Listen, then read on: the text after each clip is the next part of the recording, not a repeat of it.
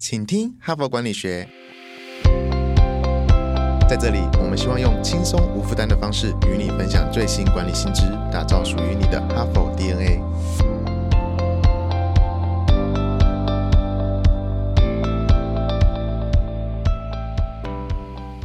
大家好，我是本周的代班主持人，哈佛商业评论全球繁体中文版的行销总监 Evan。昨天我们谈到那些意气风发的主管们，其实也有很多可怜或者是身不由己的地方。那我也相信，无论是初阶、中阶或者是高阶主管，甚至是领导者或者是老板的您，都心有戚戚焉，因为主管这个角色并不是个人贡献者而已。呃，无论是在管理或者是领导工作，都跟你过去擅长的事物是截然不同的。因为这个角色的不同而带来很多变化跟压力，这是主管们第一个为难的地方。那今天我们要来谈谈主管权力的迷思。你可能会觉得有一点讽刺哦，为什么名片上的职称啊，跟实际上掌握的权力有这么大的落差？Even 整理了两个最常见的误解，如果可以提早厘清啊，你的管理跟领导之路可以不用走得这么坎坷，没有错。所以呀，我们先来谈第一个误解。能动用的权威其实很可观。怎么说？这边所谈的权威啊，你可以理解为更多的自由或者是决定权。通常抱持这种想法的人，会认为当上主管之后可以。放手大手大脚的去做那些自认为对于公司最有利的事，然后几次碰壁之后，你就会发现，其实手不仅放不开，脚也被绑起来了。因为你光是每天应付各种相关人人士的意见，就耗掉大半天的这个沟通时间。根据研究啊。大部分的人在取得新的权利之前，就已经陷入复杂的人际关系中不得动弹。这个人际关系不仅仅是高阶人力，甚至对上、对下、部署、跨部门，通通都是。第二个误解啊，是大家都会觉得职位就会自然产生权威。大部分的人对于主管权力常常有不切实际的期望，以为一个头衔。就会让他们更容易推行自己的想法，结果却很讶异的发现，情况可能正好相反。事情啊，不是那种交代了就会做，更别谈做好，根本想得美，真的。资源呢，也不是那种提出了就会有，其实很多时候你是连提出的机会都很匮乏。哈佛商学院的教授琳达希尔长期研究经理人的管理挑战呐，有一位被他访谈的主管感叹的说：“我花了三个月才弄清楚自己在很多部署的心中是没有影响力的。”谈到这边，你还记得上一集我们 HBR 整理了主管最常碰到的三个压力源哦。这边也特别提醒一下，这篇文章可是红到在哈佛集结成《哈佛教你精修管理力》这本畅销书，担任第一章的重要强打哦。所以文内有很多压力源的说明跟解方，也欢迎你点选说明栏里面的连结来深入阅读。好的，回来 我们呢，昨天有说到主管的压力源，加上。刚刚所说到的，对于权力这件事情的认知冲突，这些都会对于管理者的心理状态产生负面的影响。举例来说啊，有一些主管会因为背负着过去的成绩，所以很急着要求表现。其实你急着要求自我表现，这不仅仅会让同仁有负面观感，更会让团队和自己焦虑不安。你自己甚至。更可能有开始自我怀疑的倾向，有这种情绪其实是完全正常的。可是如果你放任着不管，或者是刻意的压抑，更甚至是你过度放大，或者是疯狂的抱怨，这发展到这种两种极端的情绪啊，都会让你的工作或者是生活失衡。这个时候啊，就不是主管难为了，根本是你自己在为难你自己。所以，我们常常听好多人说，要用健康的心态来面对这个情绪的转变。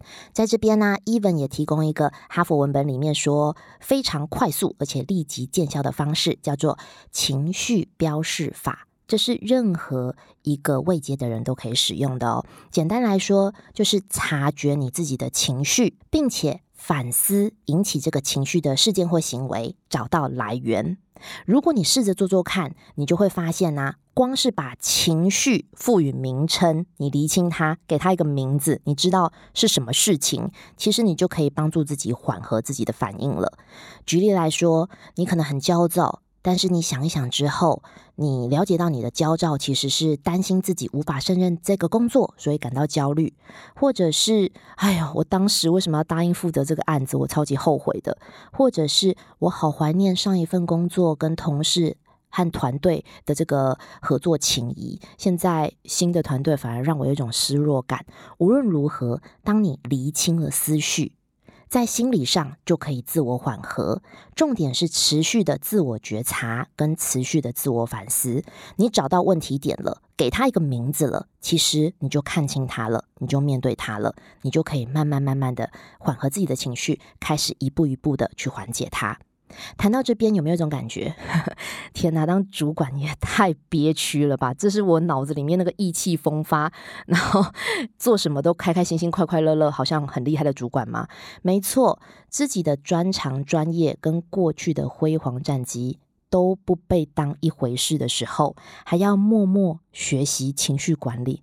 亲爱的，别太沮丧。事实上，你还是有主管的权利的哦，只是这个权利需要建构在。尊敬和信任才能发挥真正的作用。所谓的主管难为，其实难为的不是没有权利，而是没有人重视。不过，人必自重而后人重之。你要赢得尊敬，其实也没有那么困难哦。哈佛也提供以下三个方法，让我们一步一脚印来实践它。第一个方法，勤沟通。虽然这听起来像废话，我知道，先不要骂，等一下。但是有很多人其实他真的还没有接受凡事都需要沟通协调、相互依赖的现实。尤其在科技冷漠的现在，主要都是依赖 email 或者是通讯软体的情景来沟通，非常容易有误会。因为沟通不只是把事件布达给当单位而已，其实你是要跟。呃，主管机关或者是这个人多次来来回回，真的找到共识的目标，在一同前进，不是把这件事情丢出去，你拿着主管的一个架子，他就会完成了。所以呢，一个主管的沟通对象，除了你自己的直属部署，跟整个团队运作有关的人物，都含在你沟通的范围里面。哈佛有一篇文章叫做《长官的入学考试》，里面提到一个很有趣的例子，在这边跟大家分享。嗯，它的背景其实在美国，是一间大型的媒体公司。你可以把你的自己角色做带路哦。他有一个业务的开发主管，我们暂且叫他娜娜好了。OK，娜娜呢，她准备把一本青少年的杂志发行拉丁美洲版。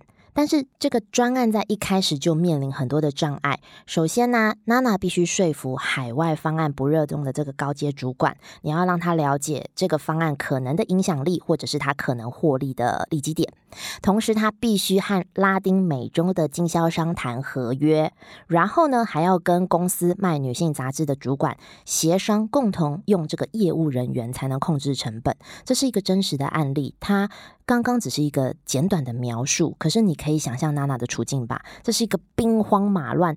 多方交集，然后必须很多很多时间来做不同人物的沟通，然后达到同样一个目标。很多人在这种情况之下，就算知道情沟通啊、建立关系啊很重要，不是一两封 mail 或一两个 line 就可以解决的。可是往往还是会把这件事情先搁一边，就把它通通发出去，就当做这件事情处理好了。其实，呃，娜娜并没有因为忙碌而忽略这件事情，她每两周就会会诊各个部门主管的意见。主动跟总部的高阶主管报告。此外呢，为了跟那个负责女性杂志的主管有更好的沟通啊，娜娜还定期召开会议，让这两份杂志的团队共同。每个人呢都一起共同讨论负责的区域范围跟策略性。最后呢，娜娜的青少年杂志如期的推广到拉丁美洲，市场的表现也超出预期。如果可以好好处理跟别人相互依存的关系，相互依存哦，这个沟通并不是不达，而是相互依存、共通目标的关系，确实可以达到丰硕的成果。那第二个方法呢，是为所当为。其实这是一种品格的展现，主管。们呐，你们必须意识到，部署的眼睛其实蛮雪亮的，他们往往会分析上司的一言一行，解读其中的动机。虽然这样品头论足可能会让你觉得不自在，但是其实你的同仁们非常在意你的言行是否一致，就跟你当初一样啊。这也是团队建立信任关系的关键。那第三个方法呢，是展现影响力。注意。你最需要展现的是影响力，不是能力。当上主管之后，你可能会很想让部署知道你自己是多么的杰出、多么的厉害、多么的专业，才能走到目前的位置。当然，专业能力很重要，可是这真的不是赢得部署的关键。你要获得的不是部署的掌声，所谓的影响力。就是驱使一件正确的事情、有价值的事情能够发生的力量。许多商学领域的专家会将影响力跟领导力画上等号。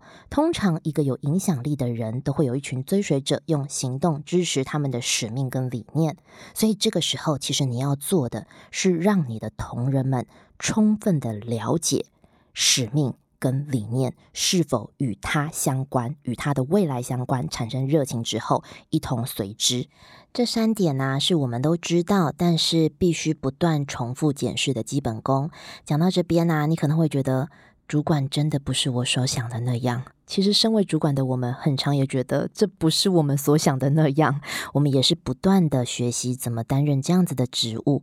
更多的影响力执行步骤，也请你点入说明栏内的文本，跟你的团队一同讨论什么是你们现阶段最缺乏，或者是最需要，更或者是你们现阶段做的非常好的。那时间过得非常快，今天的节目又到了尾声。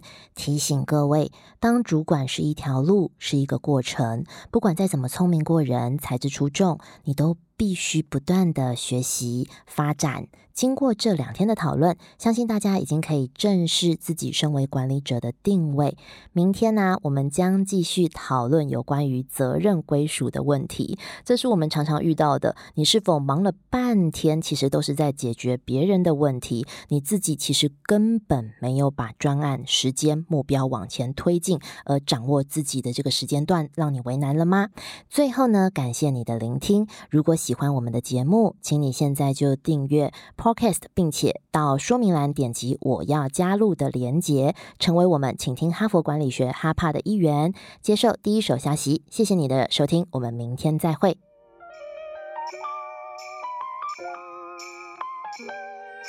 从团队到个人，管理的大小事都是 HBR 的事。现在就上 triple w 打 hbr taiwan com 订阅数位版，首月只要六十元，让你无限畅读所有文章，向国际大师学习。现在就开始。